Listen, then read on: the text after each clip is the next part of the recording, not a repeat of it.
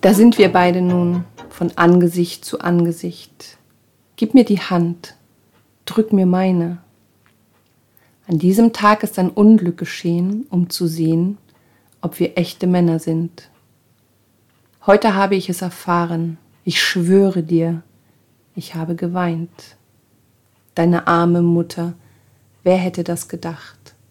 So reizend, so gut. Sie mochte mich, wie dich als ihren Sohn. Weißt du noch? Herzlich willkommen zur 48. Episode aus In 80 Tangos um die Welt. Und ich kann verraten, wir erfüllen heute einen Herzenswunsch von Raimund.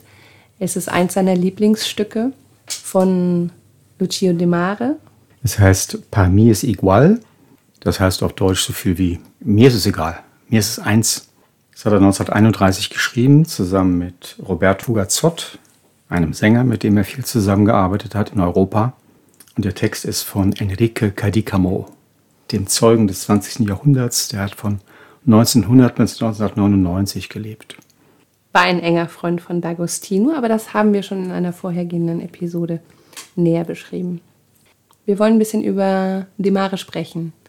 1906 geboren, ist dann recht früh mit seinem Instrument, dem Klavier, in Berührung gekommen.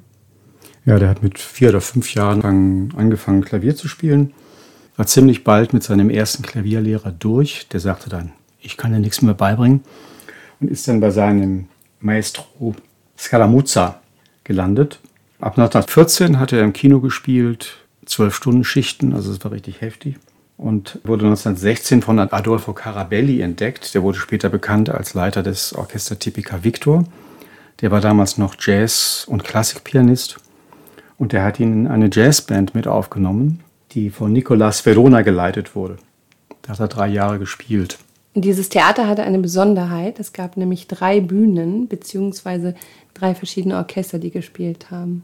Ja, das war so ein Riesenschuppen und es gab einen Bühnenbereich, das hieß Palco. Das waren so sowas wie Balkone oder Balustraden mit einer gebogenen Rückwand und die diente als Schallreflektor. Das war sozusagen, was wir später dann mit Verstärkeranlagen gemacht haben, das und in der Zeit durch bestimmte akustische Arrangements, wie die Musiker sich aufgestellt haben, gemacht.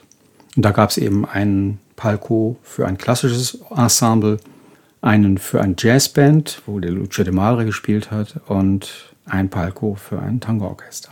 Und da hat sich de Mare ganz viel Tricks und Kniffe abgeguckt, obwohl er gar nicht Tango gespielt hat, da noch nicht zu dem Zeitpunkt. Ja, da lernte er Canaro kennen und vor allem Minotto di Cicco, das war der wichtigste Musiker von Canaro, der Bandoneonist, der eigentlich Zeit seines Lebens mit ein paar Jahren Ausnahme bei ihm geblieben ist. Und der hat ihn eigentlich so an der Hand genommen und hat ihm so die Sachen beigebracht, die man für Tango braucht.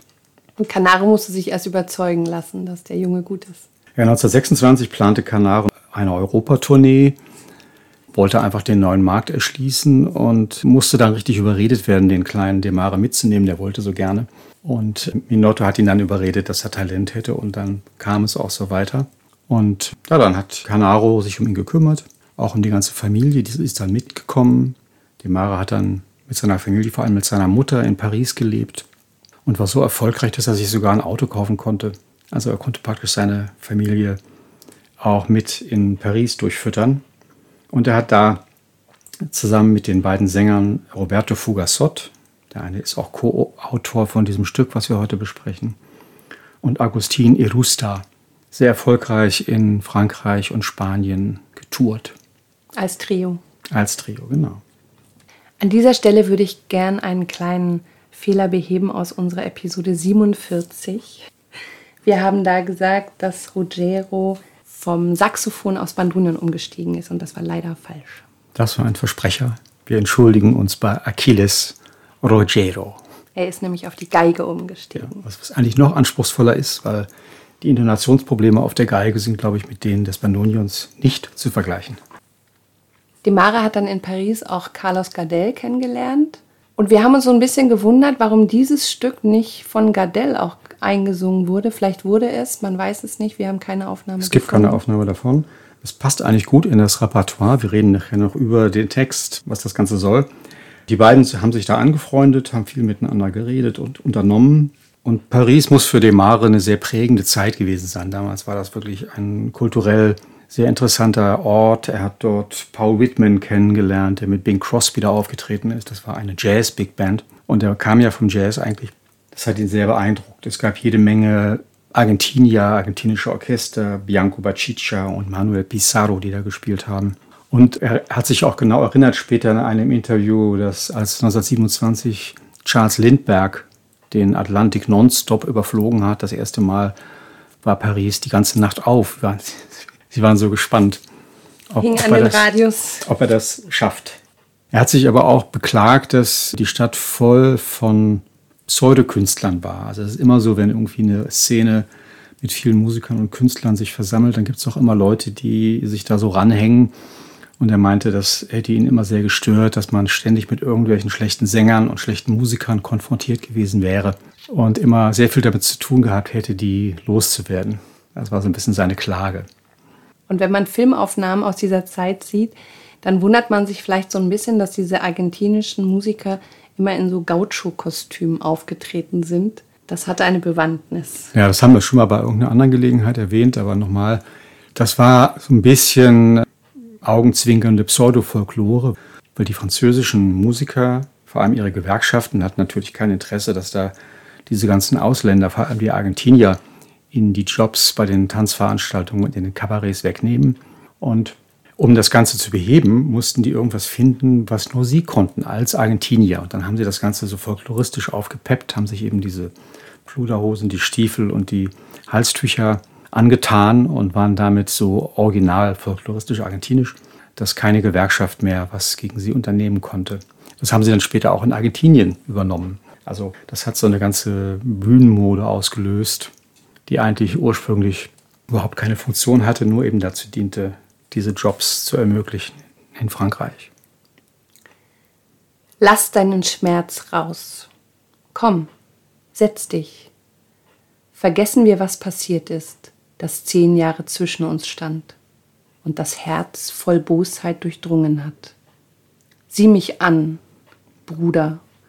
Schon lange haben wir uns nicht gesehen, nicht geredet. Merkst du, dass wir alt werden? Dass uns diese grauen Haare erbleichen, in denen sich nun das Alter zeigt? Das alles nur für ein paar Zöpfe und einen Mund, röter als das Blut dieses Tages.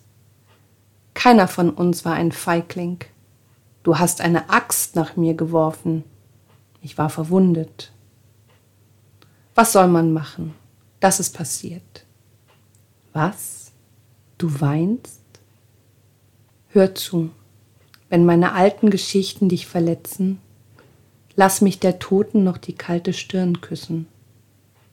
Dann gehe ich, wenn du willst. Das macht mir nichts. Hm. Ein ungewöhnlicher Text, ein Monolog. Zwei Männer treffen sich nach zehn Jahren der feindlichen Trennung und der eine erzählt dem anderen seine Sicht der Dinge und was auffällt, ist auch dieser Gewaltausbruch. Also wir kennen Gewalt in Tangos natürlich. Man schlägt sich, man geht mit dem Messer aufeinander los, aber mit der Axt. Manchmal wird auch geschossen.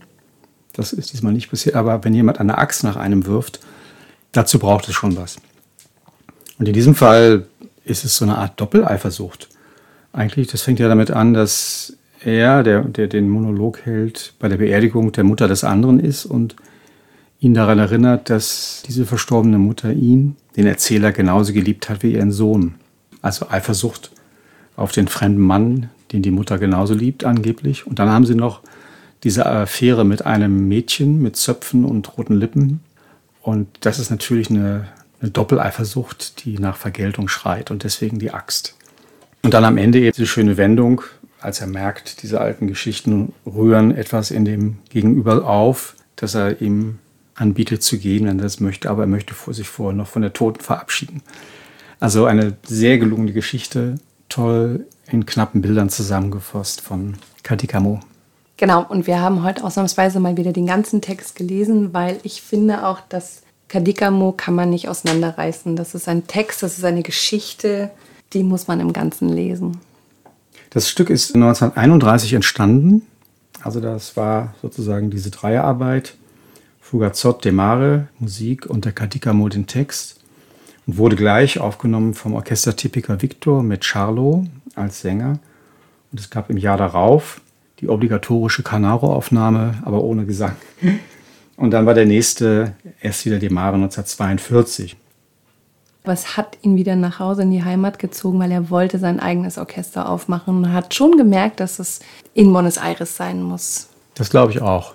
Er hatte zwar große Erfolge dort in Frankreich, in Spanien, aber ihn hat sozusagen der künstlerische Stachel gelockt. Also er wollte nicht immer diese, die gleichen Sachen wiederholen und hat dann noch in Frankreich versucht, ein Orchester mit argentinischen Musikern zusammenzustellen. Das hat nicht so ganz geklappt und dann hat er nach seiner Rückkehr nach Buenos Aires 1938 endlich sein eigenes Orchester aufgemacht. Seine beiden wichtigsten Sänger waren Juan Carlos Miranda, der auch bei dieser Aufnahme singt, und später Raúl Perón. Das Orchester hat ungefähr zehn Jahre gehalten. Dann ab 1948 wurde es irgendwie schwierig. Er hat sich dann mehr auf Soloprojekte kapriziert. Es gibt sehr schöne Piano-Solo-Aufnahmen von Tangos. Die sind wirklich toll, also ganz großartig interpretiert. Und er hat Filmmusik gemacht. Man darf nicht vergessen, sein Bruder Lucas de Mare war ein äh, Filmregisseur und er hat auch viel Filmmusik gemacht, de Mare dann später. Und Lucas de Mare hat auch in der Anfangszeit, als Lucio in Europa war, auch in einem Orchester Typica gespielt. Er spielte damals Bandonion und ist dann später eher erst vollumfänglich ins Filmbusiness gegangen. Ja, und er hat dann seinen eigenen Laden 1969 aufgemacht und dann hat er da gespielt bis ja. zum Ende. Das war dieses berühmte Malena als Sur, also er hat nochmal seinen großen Erfolg Malena in den Namen seiner Tangria, also eine Kneipe, eine Bar mit viel Live-Musik aufgenommen und hat dort bis an sein Lebensende 1974 gespielt. Und das war unsere Episode Nummer 48 aus N80 Tangos um die Welt. Heute ein ganz persönlicher Wunsch von Raimund, der erfüllt wurde. Para mí es igual. Eine Aufnahme von 1942 mit dem Orchester von Lucio de Mare. Der Sänger ist Juan Carlos Miranda. Die Musik ist von Lucio de Mare und von Roberto Fugasot und der Text von Enrique Cadicamo.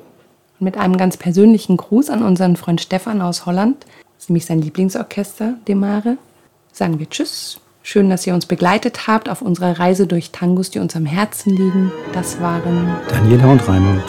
Tango Mundo. Bleibt gesund und bis Mira si te hace daño mi pasada después de darle un beso a la afinada. Yo me voy si vos querés, a mí es igual.